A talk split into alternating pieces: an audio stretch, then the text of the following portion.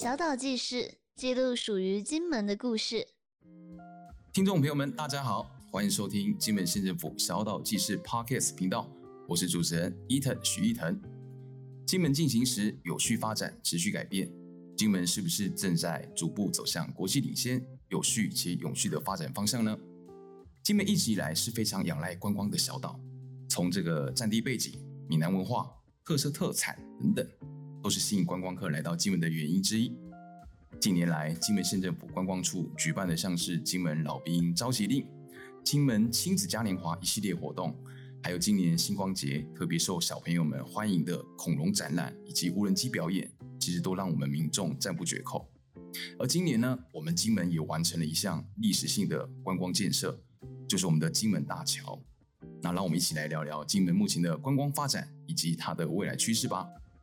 那非常高兴邀请到的是我们金门县观光处的处长丁建刚处长。Hello，大家好，我是丁建刚。那今天就让我们带你走进金门进行式。哦，今天真的非常开心，可以邀请到处长哦。对于这个在今年就是十月份即将要通车的金门大桥，不知道处长对于这个金门大桥的一个成立，对于它的一个未来跟设立有什么样的一个看法？呃，好，谢谢主持人哈。那其实，在金门大桥当初的这个设立的这个原则里面呢，它就采用以七分观光的角度，然后三分民生。好，所以我们在呃这整个观光筹备上面来讲的话，对于金门大桥哈，其实有一点。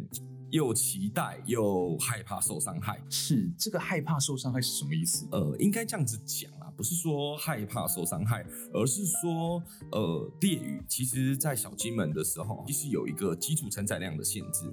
那当你以后取消了以船来限制人流量这件事情，变成畅通无阻的大桥的时候，我们在烈屿的产业上面，在呃我们烈屿的一些观光环境上面，就会要有更大的流量的一个规范。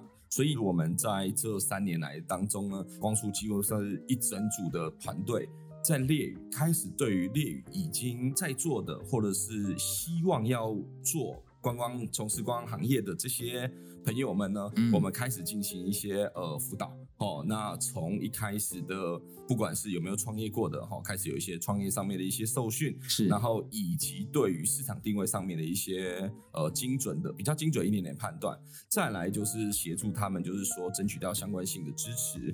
那我们希望是说有更多更多的业者在列屿出现，嗯、那这样子才可以，因为早期其实它受限于船的交通这些的等等的一个限制上面来讲的话，相对性做生意的不是那么多。没错，那其实光光最重要的某种程度上是要带动产业的发展哦，希望透过人流量哦，希望透过这些人的往来，让所有的地方的经济及地方的一些特产啊等等这些之类的，可以要更有效的一个做一个更好的一个经济上面的一个发挥。在筹备，其实真的蛮认真的在筹备这些过程，已经一段时间了。是，是，那我先来问一个问题啊，就是说这个大桥开通之后，那船会继续开吗？呃，会哦，会继续开，是不是？那到时候他们相应的功用是什么？呃，应该逻辑上是这样讲啊，嗯、就是说，呃，其实，在很多伟大或者是很多呃历史古老的一个城市，哈，船运交通其实是一个代表了文化跟过程及历史叙述观念的一些部分。哦、那当然，它会随着呃。船那个桥的通行之后，开始有一些结构上面一些改变，是，所以这边我们也跟船处这边在协调，是说，呃，如何接下来在船的生命，在船的这个周期上面，我们第一个，我们希望它还是可以持续的延长，持续的来服务我们，嗯、但是它服务的角度可能不再是，呃，受限于时间你要赶回去的小金门相亲了，而是可能有很多旅客。很多游客来这边，其实对于哎停下来，从船坐船过去，从大桥回，我们叫我们现在自己术语叫做船进桥出，或是桥进船出等等这样子的旅游多样化的这样子的一个游程。所以它的它给改变了，它的这些目标对象改变了，所以我们是说，既然有这样子的改变，你针对你自己的服务流程，你服务上面的一些设计，然后以及以及你的服务品质，你就要开始去思考说，你怎么样做，接下来对这些旅客们，哦，对这些还是偶尔会需要用到船的乡亲们，哦，这个这部分我们会要求他们要有一个值上面的一个提升。是因为确实，如果我是住在这个水头村附近的居民，我当然就会想说，那我就搭个船，可能会比我真的要开车开到就是这个呃这个下不下就这个地方去通车来得方便。而且像刚刚就是处长讲的，就是说他可能这个船的一个呃继续的一个营运，就是说未来可能还是会朝向观光发展，就是更多。比如说我们可能搭着这个船，我们有机会在船上。来看到这个金门大桥的灯光秀等等，没错没错，你讲到你把我们那个剧剧透了，我 剧透了 是不是？这当然是我的一个想象了。不过确实是，我觉得是很多金门民众非常期待的一个项目。那不知道对于这个呃金门大桥的灯光秀，或者是相应的这个观光的一个发展，这个处长有什么样的一个看法？当然啦，就是说呃，对于大桥上面的一些灯光哈，就是。我们都有很多的想象啊，吼。那金门其实我们也一直致力在发展蓝色公路。蓝色公路就是我们刚刚聊到了一些呃，带客人出海去看夜景、看风光，甚至于去有一些海上活动的这样子的一些。我们希望将来呃，金门大桥吼，它不管是白天是一个非常漂亮的一个景点，那它可以远眺非常多地方。那晚上呢，它也透过它的灯光打出它的一个呃。呈现出它的一个宏伟，呈现出它的一个困难的一个事情，所以我们在灯光上面。不过我必须老实讲，嗯，金门大桥历经到现在十二年，所以它某种程度上，它现在的设计是十二年前的设计。哦，oh. 对，那当然还是不减它的伟大啦。好，不过在灯光上面，在一些呃技术上面的时候，还是可以做这个补强。我是希望是我们接下来有机会有更大的力量可以去做呃相关性的一些增加。然后，因为毕竟如果我们从去年在讨论这件事情的时候，其实其实，在桥那边的施工团队他们是希望先。以结构性啊、安全性啊这些完全先合拢再说，这样子。嗯嗯、那那我觉得现在目前也都合拢了嘛。那我们会来相关性的来做一些夜间的规划。本来的桥的灯光设计已经很美了，是对。那我们希望说，我们再透过，毕竟这十二年前的技术了，我们看过，哎、嗯欸，有没有看有没有更厉害的？更有什么？这部分我们会来去做规划。我们希望说，将来它的这个灯光秀啊，或者是灯光夜间的这个展示，它可以越演越美丽啦。我们希望这件事情可以把这个厚度给拉大，这样子。是，而且真的相信它是有一个非常巨大的一个观光潜力。而且我相信很多，不管说我们自己在地民众非常期待，而且也非常吸引很多就是台湾的一个游客，是可能就冲着要来这个呃打卡圣地。哦，这个拍照的这个美景的一个景点，然后来做一个观光，是那当然，我觉得很多在地民众们也会很关心的，就是说这个大桥我们到时候到底要怎么样来通行，然后以及它诶会不会需要收费，这个相关的一些标准或者是一些流程，想要请处长帮我们分享一下。是。呃，我应该这样说好了。其实早期呢，你任何跟中央单位这边申请到预算，包含我们现在在申请前瞻停车场是一样的。呃，中央单位都会要求一个叫自偿率。自偿率的一个意思就是说，你当来这个呃这个建筑物或者是这个空间运营以后，你不需要说我们政府一直在持续拿钱养它。哦，这叫自偿率的这个部分，那可能会要求几 percent，你要有几 percent 的一个自偿率。当然，不可能说它可以，因为公共服务它不可能说是完完全全不需要政府的这个成本啊等等哈。嗯、啊，但是那个呃，他们希望某种自偿率。所以早期我们在为了争取金门大桥整体的预算的时候呢，嗯，呃，其实县府就有答应中央说要有自偿率。所以收费这件事情，其实是某种程度上面是这其实在早期的承诺里面的。嗯，那当然啦，其实很多人认为是说，呃，为什么要？国道才收费，没有替代道路，要不要收费？我觉得那个东西都是呃，我们另外可以考虑的一个部分，是可以。那我们我们我们可以来讨论，嗯、但是一开始在争取预算的承诺上，就是要收费了。嗯，所以你基本上你第一个收费的机制跟收费的办法就要出来。嗯，对，所以我们现在规划是呃，以单趟收费。哦，就是说，呃，车子开过去猎屿，猎屿开回来，我们收一次，收一次，收一收一次，哦，不是说来回都收，是收一次，嗯、所以我们这个叫单趟式计费。那小客车是四十元，好，但是县长认为这件事情是，呃，讲真的，金门期盼了三十年。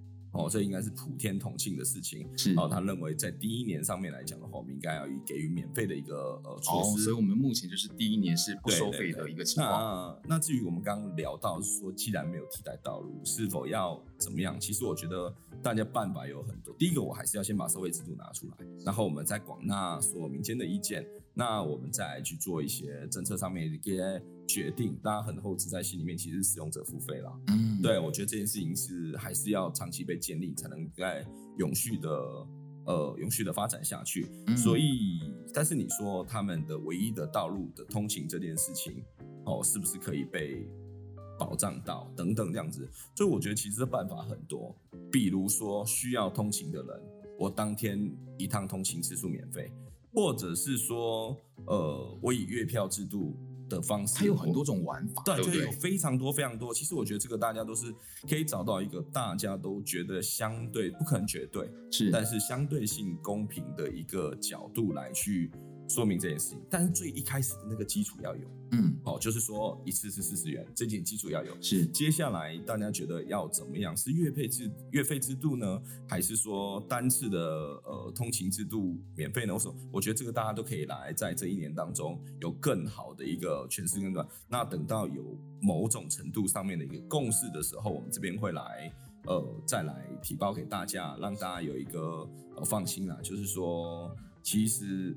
说真的啦，收这些钱收不多，嗯，啊，只是我们希望是说，还是要让大家建立一个永续使用的一个方面，因为毕竟那座桥每年因为在海上，每年的维护费就是非常高的，就非常非常高了，嗯，所以这部分我们可能收收不到它的十分之一。对，那甚至于我们为了收钱这件事情，搞不好付出的成本也很多。光是拟定就这些方法，对不对？讨论的这些成本，有人要收，甚至于不缴的，你要追缴还是什么？这其实有非常多问题。对，行政的成本的东西，嗯。但是为什么要去做这件事情？就是你还是要让大家习惯性的去使用，不要让公共资源被过度的被浪费。但是我必须要现场有重申过好几次。该通勤的保障，这边我们必须要去思考，所以一定会有这种通勤方案或是月票方案，这个大家可以放心。嗯，当然也因为这个金门大桥它还没有正式通车，那等到正式通车之后，其实后续有些问题或者是有些可以调整的方向，它也会慢慢的浮现。错。是，但是要照顾到我们金门县民的这些相关福利是不会少的啊。这一类一类一类 是。那当然，我们金门有金门大桥，澎湖有这个澎湖跨海大桥。那在我们这两座离岛的这个这两座大桥，他们的一些观光发展，或是他们的一些差异，不知道处长有没有一些相应的看法？我觉得我们呃，不要说那个那个有限澎湖了啦。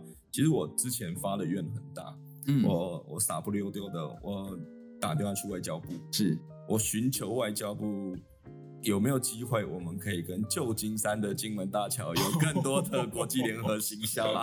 对，对，然后听说听说这件事情还惊动到了，嗯、甚至于到和呃总统等级的都在关心这件事情。然后啊，不过。嗯当然，人家目前有目前的一些考量，目前他们还是非常委婉的，是说他们目前还在疫情当中，那他们有一些呃，就是目前这一块哈还没有在他们的考虑范围内。刚才我们后卫会之前聊到，你在跟国外合作的时候，绝对不是一次两次的突发事件就可以合作的，你必须要长期的一个信赖。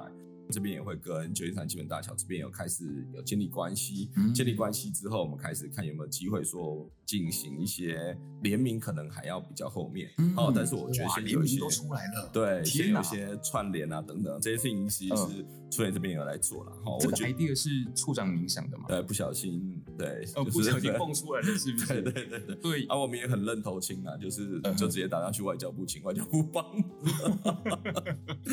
对，那外交部他们呃。听到这个消息，当下的反应是什么？呃，其实他们当然一开始是惊讶啦。你一个量体这么小的地方，嗯、你要跟全世界非常非常繁忙的，但是其实他们非常乐观其成，所以外交部非常的热心，帮我联络到、嗯、呃旧金山办事处，然后他们也去联络到他们的桥梁管理单位，嗯，是这样去辗转了好几手了。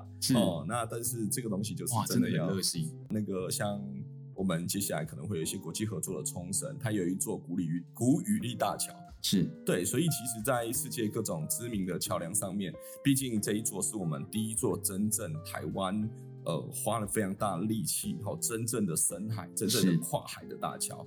哦，它跟那些外海的是真的有出去的，是不太一样的，对，是不太一样的。所以在工程上面其实有花了非常大的力气，所以我们这边也在跟很多国内外知名的大桥这边来持续的来去做。那有机会哈的话，我们希望有一些共同的联名行销啦。嗯、那金一定行销金门大桥等于行行销金门，哎、欸，没错没错，这样子。对，真的很期待这个旧金山金门大桥跟金门的金门大桥 可以联名共同出现。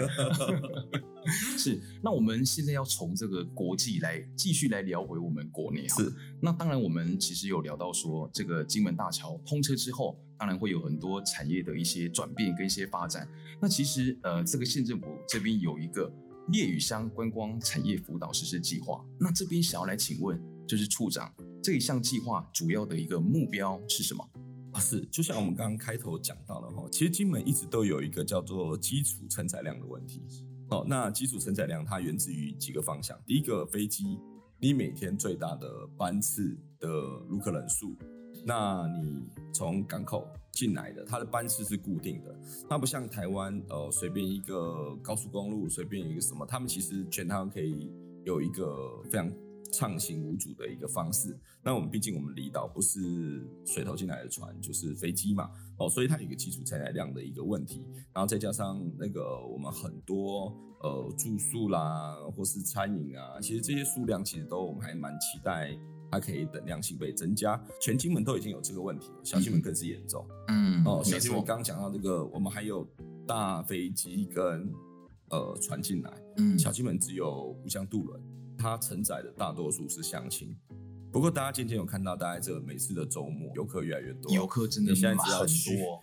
你只要假日去小金门，基本上每一间餐厅都爆炸。对，其实有时候不是假日，光是在平日的早上，因为我大概每周四我自己就都会到小金门去，去那边上课，然后常常看到这个船就都是爆满的一个状态。对对对对对，对，其实蛮夸张的。对，嗯、那那其实有看到就是说很多商店都已经客满了，所以我们刚才前面讲到就是说基础承载量是我接下来很担心的。嗯、哦，假设现在大桥通了，大家瞬间的过去。是，你可以容纳，可以被消费，可以可以有任何的商业模式的，它只能服务一百五十个人，嗯，它只能服务两百个，嗯，但你大桥过去可能两千，是，所以这件事情其实是我一直非常担心的，哦，但是但是我不能，我讲真的，我不能拿着刀子逼着你说你要去给我做生意，嗯，你要给我去卖什么东西，对，这件事情是很奇怪的，哦，那做生意一定是鼓励，然后大家看到商机。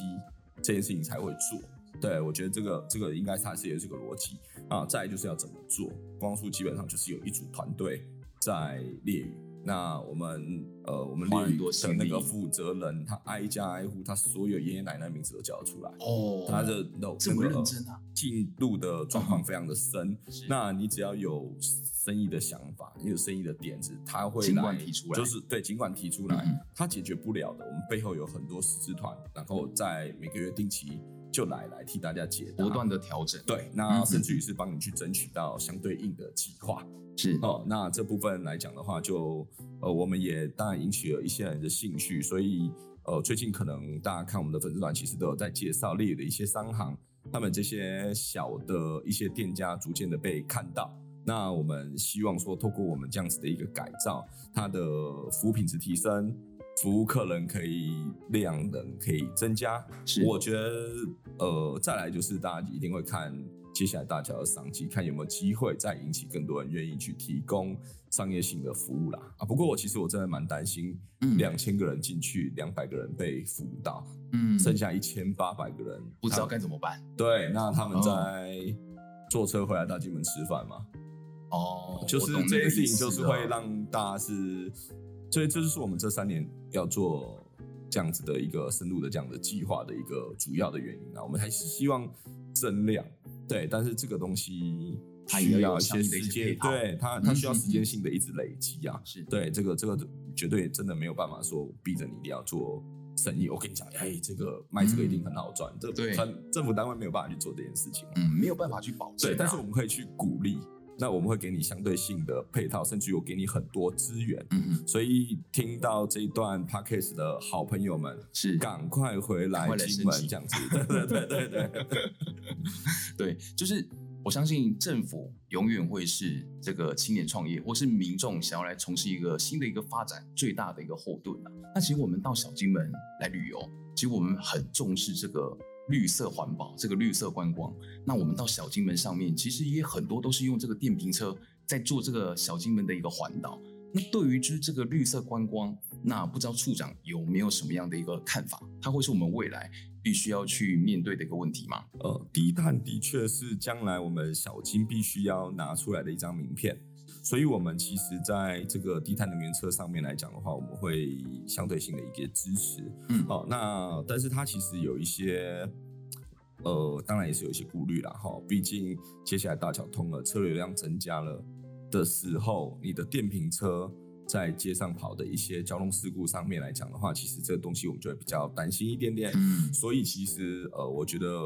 大家双效下去开始去做，如果不能一次到位，那烈屿的特殊游程形态是什么？呃，其实我们有幻想过，在烈屿的侧车道上面专跑电瓶车、嗯、等等，这样其实都是有很多不一样的，有很多种方式，对对，有很多种的方式。那这部分来讲的话，嗯、我们会把它当成是烈屿接下来的光发展的一个很重要的一个一个重点项目，一个重点项目这样子，所以我们会持续来推动。是。那当然，我们聊完了非常多跟金门大桥相关的。其实今天是我第一次跟处长像这样聊天，真的觉得处长 非常的活泼，而且很有趣。所以我觉得，嗯，可能我们自己在地的金门民众对处长来说不陌生，但是可能很多收听 Podcast 的金门民众，但你可能并不是住在我们金门本岛，你可能住在台湾或者住在海外。那我想要来请呃这个处长来简单来介绍一下，就是您自己，然后您自己。听说您是因为这个爱情才来到金门市吗？对，这个缘由是什么？呃，其实这样子啊，就是我一直在最近一直在吵闹说我要成立一个协会，呃，什么协会？叫金门女婿的金门女婿的协会是吗？我们要争争取我们的劳权这样子。哦、对，其实这样子啊，就是当然在台北啊认识太太这样子啦。哦那其实太太是金门人，门人，OK。那所以在在当然陪太太回来的这个过程当中，嗯、其实说实在话，太太习惯台湾的生活了。嗯，哦，那个时候回来，其实是我还蛮想过来的。嗯，哦，我觉得在金门、台湾，大家都知道，其实不管是竞争上面啊，或者是在生活步调上面，早期我们在比较紧凑的是吗？呃，已经有做了，呃。不能讲很好啦，但是我们有做了一些努力。后半生的人生其实就顺着走就好了。对，所以我懂意思，我懂意思。对，所以其实那个时候我哎，文泰其实讲了说，哎，因为我们我早期很多生意其实不在台湾，嗯、然后呃那个时候不然就是从松山或是桃园这边走。那后来我来的过程当中，我发现，哎，其实金门从那个时候从五通去厦门。坐飞机其实蛮方便的，欸，很方便，对，真的。对，那我那时候来觉得这很方便。那我在金门也在创个业，去做一些事情，然后把金门这边当一个基地，是，嗯，然后他又可以陪伴爸妈。嗯、哦，其实那个时候是以这样子的一个角度开始有这样的构思啊。对对对对，然后才这边停留下来这样子。嗯，对，然后也渐渐的就是习惯了这个环境。是，那当然听说处长您的一个背景其实是这个设计领域。然后再从这个设计领域转入这个餐饮业，所以你有个外号叫做“火锅处长”。那我们来聊一聊，就是说你是如何呃，就是说从这个可能餐饮业好了，然后一路，然后变成了我们金门。建观光处的一个处长，这一路面对的一些挑战跟波折是什么？这个这个说起来，你今天 p a c k a g e 时间不一定够了。哦，是对。那但是我想要简单的讲的是，因为是希望大家不要设限啊，嗯、就是说，呃，当然我是从设计领域出来的，好、嗯，那我们有做很多相关性整合的事情，比如说像盖房子。告建筑师，那他必须就要累积到很多，不管是材料，不管是工期、工班、水电结构，然后等等这样子，嗯，就是在做一个很综合性的一个训练。是我们在，就像我刚刚讲到，其实我们当初也有在国外有呃投资，有再去做一些某种程度上的创业，然后、嗯、那只是被叫火锅处长，是我在金门最清楚被大家所知道，是因为。我太太那边有一间呃很有名的火锅，没有算算被知道的，算小有小有名气的 小有名气的火锅店嘛。所以其实，在大家都很不认识我的状况之下，大家就以为说啊，那个是一个卖火锅的人。在创业的这个过程，在所有的呃这个一路上这样子一来，我觉得大家就是很清楚的，就是说用。我觉得用一些不一样的跳脱性的这样子思维来去看待目前所遇到的问题跟本质，嗯，那抓出问题的本质的时候，处理方式就不外乎哪几种了哈。那那你去处理面对这些事情的时候，你就会，我觉得其实这样子，我们进入公部门，大家可以看到一些不太一样的东西。你用比较商业、比较行销的一些手法再去做一些事情，所以很多东西开始。在以前不是做的不好，以前是不知道怎么去讲。嗯，那以前你做这件事情这么努力，这样子，你可能很用力的一百分，是，但是你可能花在嘴巴上的力气可能就只有五分、三分这样子，哦，已经没有被看到，很可惜。嗯、哦，所以其实我们蛮注意在既有的少少的资源里面，怎么样去做出最大的声量，这个是用杠杆的方式去去做这件事情。是我相信处长当然换了位置，你一样还是有您的一个专长，没有换了脑袋的。是，那当然我们来聊聊，就是说最近这几年我们观光处在这个后疫情时代，我们所做的一些相应的一些措施跟一些努力是什么？是，呃，很拼啊。很拼哈，非常非常，因为这个小三通一关，这个游客大减，以及之前疫情在高峰的时候，是。台湾游客也都不敢来，是。那叫我们金门民众怎么活？呃，应该逻辑是这个样子啊，就是说，在我刚上任的时候，那时候我也在担心基础承载量的问题。嗯，好，第一个我们客人一直进来。嗯、我们的相对性的一些呃房间数，然后一些商家数，哦、没有相对性的一些增长，甚至于服务品质的提升，嗯，哦，我很要求服务品质的提升这件事情，哦，那甚至于是大家看到很多电动车啊，串的整马路都是啊，该有的一些停车场停车位，然后一些很多很多的点点东东，我是在烦恼那一块的服务品质问题，没有去想到，嗯、不需要去想到，那时候真的完全不需要去想到人。来这件事情是哦，那些很多东西都很，就是说这相应的硬体，或是刚刚讲的服务这个软体的部分，到底可不可以去负荷就这些承载量？对，那那再来就是说，突然悬崖式的一停。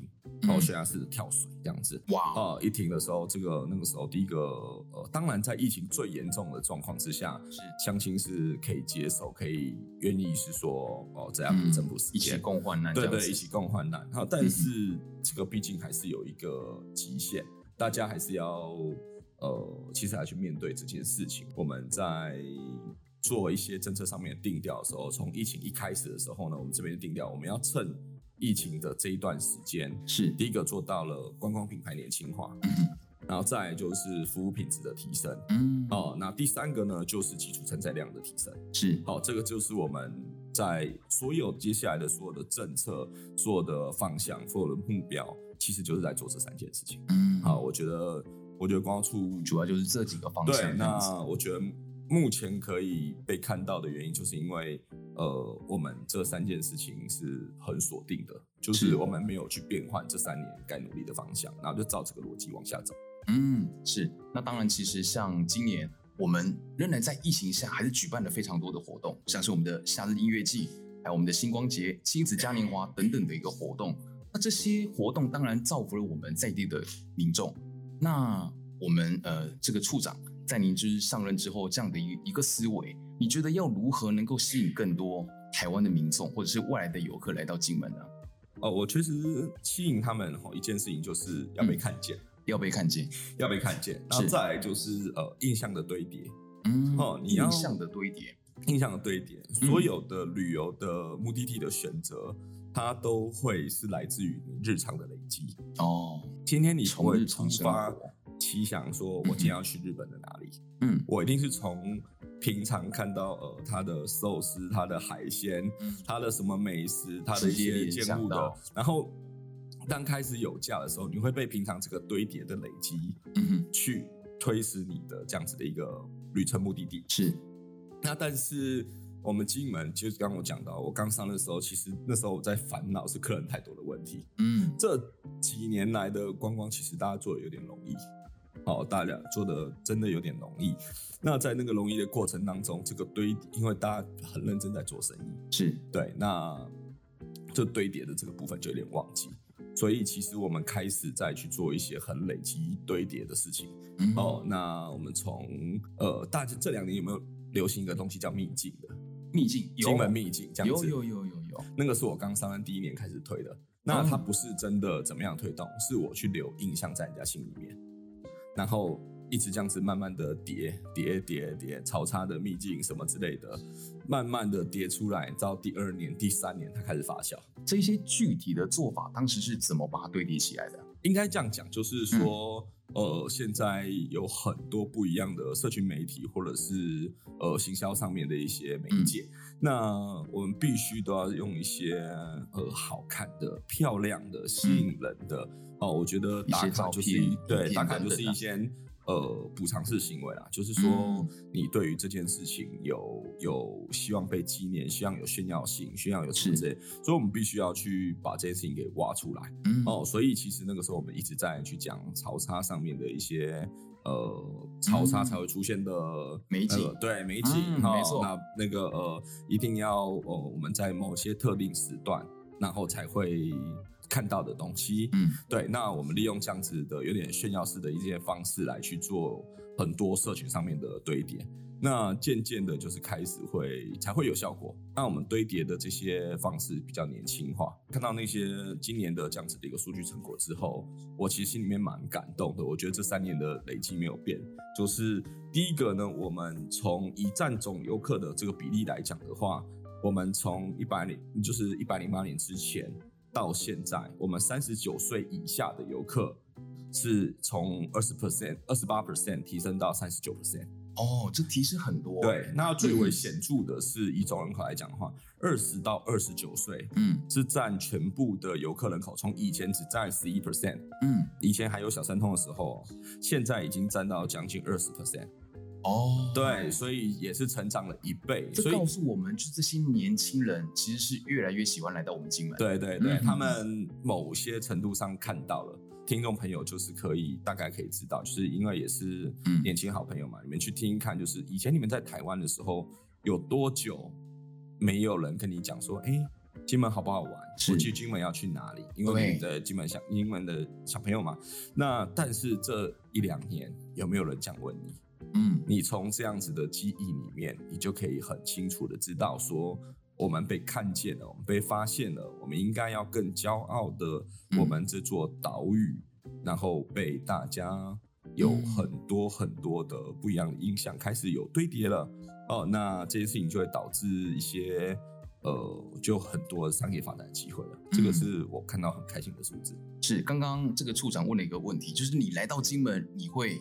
要去哪里？你要到哪边去玩？这个问题我想要抛给处长，就是说你可以把就是这个答案来告诉在收听这个节目的观众朋友们，让他们知道说来到金门有哪些地方好玩，哪些地方好吃，好不好？好，这个您把这个问题给我哈，那我要把这个问题推给我们一个叫做金门行动旅服哦。呃、那在这行动旅服出来的时候，我们是基本上我们是全国第一套采用这个 PWA，就是渐进式的。应该这样讲，就是说我们大家平常在玩这些 APP 啊，你都还要下载，你都还要呃去做一些登录。那我们这个是以类 APP 的方式让你去做阅览。但是你不需要经过下载，嗯，所以你就会在使用上面来讲会接受度会更大。再来就是我们结合这所有的在地的商家，我们把吃住买玩赏行，然后跟包含所有的攻略，全部都已经在上面已经整合在一起。嗯哼，那你在上面甚至于你在上面可以及时的消费、及时的订购、订及时呃住宿。是，那我们其实再来像我也结合这边的检测工会。那我们希望说来金门哈，其实不免俗的来自于金门，晚上吃宵夜一定要配一点我们金门高粱啦。可以，可以，对对对。但是你这样子回去的行车安全有没有问题？呃，绝对不可以酒后驾车。所以在观光客而言来讲的话，诶，他们也不知道哪边好叫计程车，好叫什么？嗯、我们也把线上叫车的这个服务融到线上叫车也在里面 是是，也在里面这样子。那其实就是一个整合。那我取名我自己叫它叫 Parking Center，就是我们通常看到的旅服中心就是一个地方，嗯、有柜台有人。我们这个东西就是把你放在口袋里面，嗯，嗯，就是你在你的口袋里面可以是我们所以这样还有真人客服，嗯，所以你可以打电话告诉他你在哪里，遇到什么样的问题，是，那他以旅服中心的角度回答你这件事情。所以呢，我们去年呢，呃，就是已经超过三百万次的流量量。那我们今年呢，也开始去。呃，就是有一些国际奖项已经提名我们了，是，所以大家替我们加油啦！我们目前呢入围了一个智慧城市的一个，嗯、呃，这智慧城市的一个奖项。嗯、那我们的整个是亚洲的智慧城市，是我们的竞争对手是北京颐和园的智慧旅游。哇，我们是韩国大邱，就很强对。嗯、大邱广域市的一个 智能服务，那还有另外一个是新加坡国民经济的一个可视引擎。天哪，我们跟这三个大大咖在竞争亚洲智慧城市奖，因为我们这套 P P W P，所以其实也有受到国际上面的一些认证跟一些肯定这样子。是，那当然随着这个疫情越来越趋缓，其实我们也可以开始逐渐的出国。那其实。呃，最近这个金门县政府就是有一项活动，就是叫做寻找风师爷，就是 APP。那当然，随着我们可以出国，我们就可以到这个冲绳。那冲绳当地其实也有我们的一个风师爷。那听说观光处就是有把这个活动跟冲绳当地的这个风师爷寻找风师爷这个活动结合在一起，而且变成一个 APP。我想请处长来分享一下这个 App。其实大家都呃，如果有常来金门相亲哈，这边都知道，就是说金门就是县府这边跟金家镇公所这边有合力推出一个寻找风师爷的 APP。嗯。那其实每年都有很多相亲跟游客来玩这件事情。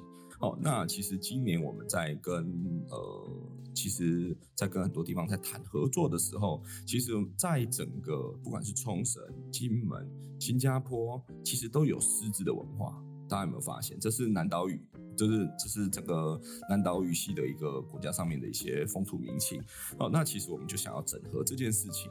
而我们透过这个寻找疯师爷的 APP，我们加入冲绳版的地图。嗯、那未来当然刚刚讲到了很多地方，它有这些狮子语汇的，是。而我们都希望说可以把它整合进来。嗯、那这个 APP 我们今年也特别加入了中英日韩四种国际语言。哦。我们就希望说它可以某种程度让更多国家的游客一起来玩。对，对对它就有点像那个 Parking。太酷了。就是神奇宝，对，Pokemon Go。那那个我们希望他在来找的这个过程当中，就是被看到。其实我还是一直在讲到，就是我们被看见这件事情。被看见。对，那所以我们现在开始在日本推。前天前昨天还前天，已经有日本友人拿他在冲绳的风师爷已经找到了十几只。哦，已经开始把这个成果 对对，在跟我炫耀这样子，对 对。那等着我们过去，我们过去也要赶快去找。那今年非常荣幸啊，我觉得我们也跟他们谈的合作也蛮愉快。我们今年会有一尊风师爷要搭着飞机去冲绳安坐。金门的风师爷跟冲绳不一样，冲绳叫 SISA，他们叫招财师。是对。那我们金门真的会有一只。到时候所有的乡亲啊、好朋友啊，然后甚至于台湾的所有的国人啊，去到冲绳之后看到，哇，原来金门跟冲绳，冲绳我们的真的是一家亲，友？对对对，我们冲绳跑过去了，就是我们方师爷去那边啊，呃、去大家做一些守护的这个动作，这件事大家敬请期待。是，这真的是嗯历史性的一刻。那当然，在节目的最后啊，其实我们要再来聊一项非常有意义的活动，那就是这个金门老兵召集令。那其实听说今年已经迈入了这个第五年，那我想要请问处长，就是说我们在这个呃非常纪念我们这些辛苦的一些老兵，在这个活动上面有一个什么样整体的规划吗？哦，其实应该这样讲，就是对老兵哈，我觉得最重要就是 respect，就是我们尊重他。我们在在其实我在接的时候，老兵召集已经办过一年了，是。好，那这四年来当中。其实我们一直在想，怎么样让他们知道我们对他们当时候在这个地方奉献出来的这个这个尊重。嗯哼，哦，我觉得这个东西是最重要的。其实他们回来，其实不见得是一瓶酒，不见得是为了什么样的事情，是对他们就是呃想回来这个地方看看。那当然酒是一个引子。哦，那因为很多人希望回来收集啦，但是我们每年都在去思考怎么样让他们把这件事情给去做一些更多上面的一些突破了哈。所以去年我们有那种呃小活动啊，比如说我们有呃猎语师、京东师，我们来比赛，嗯，我们就其实很简单。我们就弄一个升旗的升旗的一个旗杆，嗯，这个礼拜京东师来最多，我们就把京东师的旗子升起来。这个礼拜猎语师来的最多人，我们就把它升起来。哇，他们气死了，他们非常的不服气，是怎么可以某某师比我还团结？对对对对对，然后他们就互相开始闹人。哦，这件事情非常哇，好有趣哦！对对对，那其实都在老兵里面去做一些发想。那其实也有很多老兵回来，希望他们可以看到他们以前的据点、其中的营区。我们一直在想，为了他们，我们还可以做什么样的事情？然后，所以其实我们有做了很多，不管是据点的选美，那我们再重新换一个我看看。那我们有帮他们寻找当年的战地之花。哦，就是希望说你跟你当时候的梦中情人，在你的女神，对对，再一次碰面。那今年的话，我们是有，就是除了这个老兵的这个活动之外，我们有结合金门大桥，我们希望他们在大桥上行军，叫做前进猎语师，哇，让他们去支援猎语师，就有点像支援前线那个样子。是，大家号召起来，我们一些其实一点简简单单的小纪念品，嗯，然后他们就会号召起来，比如说就。呃，穿越金门大桥或者是什么之类，他们就可以。这个画面也太好看了。对，会非常有趣。那我们除了这个以外，今年还有办绕军。嗯、呃，我们以前就是你表现的非常好的话，嗯、你可能呃可以被绕军到，你可能有荣誉假，甚至于你可以进晴天庭。那我们今年也会在京东戏院这边呢，就是办了会办几场绕军的活动。嗯，在我们的京东戏院也会。那我们希望说他们来的时候也可以。好像荣誉假的那种感觉，对我今天可以看到表演啊等等。那其实每年的这件事情，不是说我们要消费老兵，我觉得这是第一个，我们非常尊重他。那我们也很希望他们每年再回来看看。嗯、我们每年的出内这边也是绞尽脑汁，嗯、欸，让他看看，除了看这些还可以看什么、嗯、哦。然后除了这个以外，还有什么味道上面，像去年还有老兵一条街，嗯哦，那有什么味道上是可以让他回想的？你知道那个老兵只要到从就是类似的一个地方，他只是看了一张床而已，他可以跟他的呃儿子女儿讲大概一个小时、哦、这件事情。回忆太多，对对对，太多太多了。呃，那我们老兵我觉得很感动一件事情是，我们当我们老兵活动的时候，我们接到最多的客服电话是有超过六成是女生打来的。嗯，哦、不是这么特别。对，不是帮她老公问的，就是帮她爸爸问的。嗯，他们爸爸。他们的女，他们都说讲了一辈子的经文，啊，我们希望在他还可以出去玩的这个时间，然后带他回来，能够带他回来看看。所以其实以观光的角度来上来看这些事情，其实他们是携家带眷的。这量会非常非常大。那以文化传承的角度上面来看的话，其实以前坚守的都是那份荣誉跟精神。那他们在过程当中，他们会去呃让所有的家属都可以了解到呃当时候的这些艰辛。我们其实还有一些艰巨很重大的任务，就是说以前哈金门其实有三百万的，就是每年有十万大军嘛。那一直轮替，一直轮替，总共大概我们估计有两到三百万曾经在金门当过兵。哦，这个量很大，非常非常大。嗯、但是他们其实都有点年纪了，所以呃，我们很担心是现在的年轻人，或是将来可能会，不要说掌权啊，将来可能会成为社会主流的这群年轻人，他们不认识金门。嗯，所以我们希望这一块。透，我觉得观光其实不只是产业上面的一些消费跟成长，而希望透过。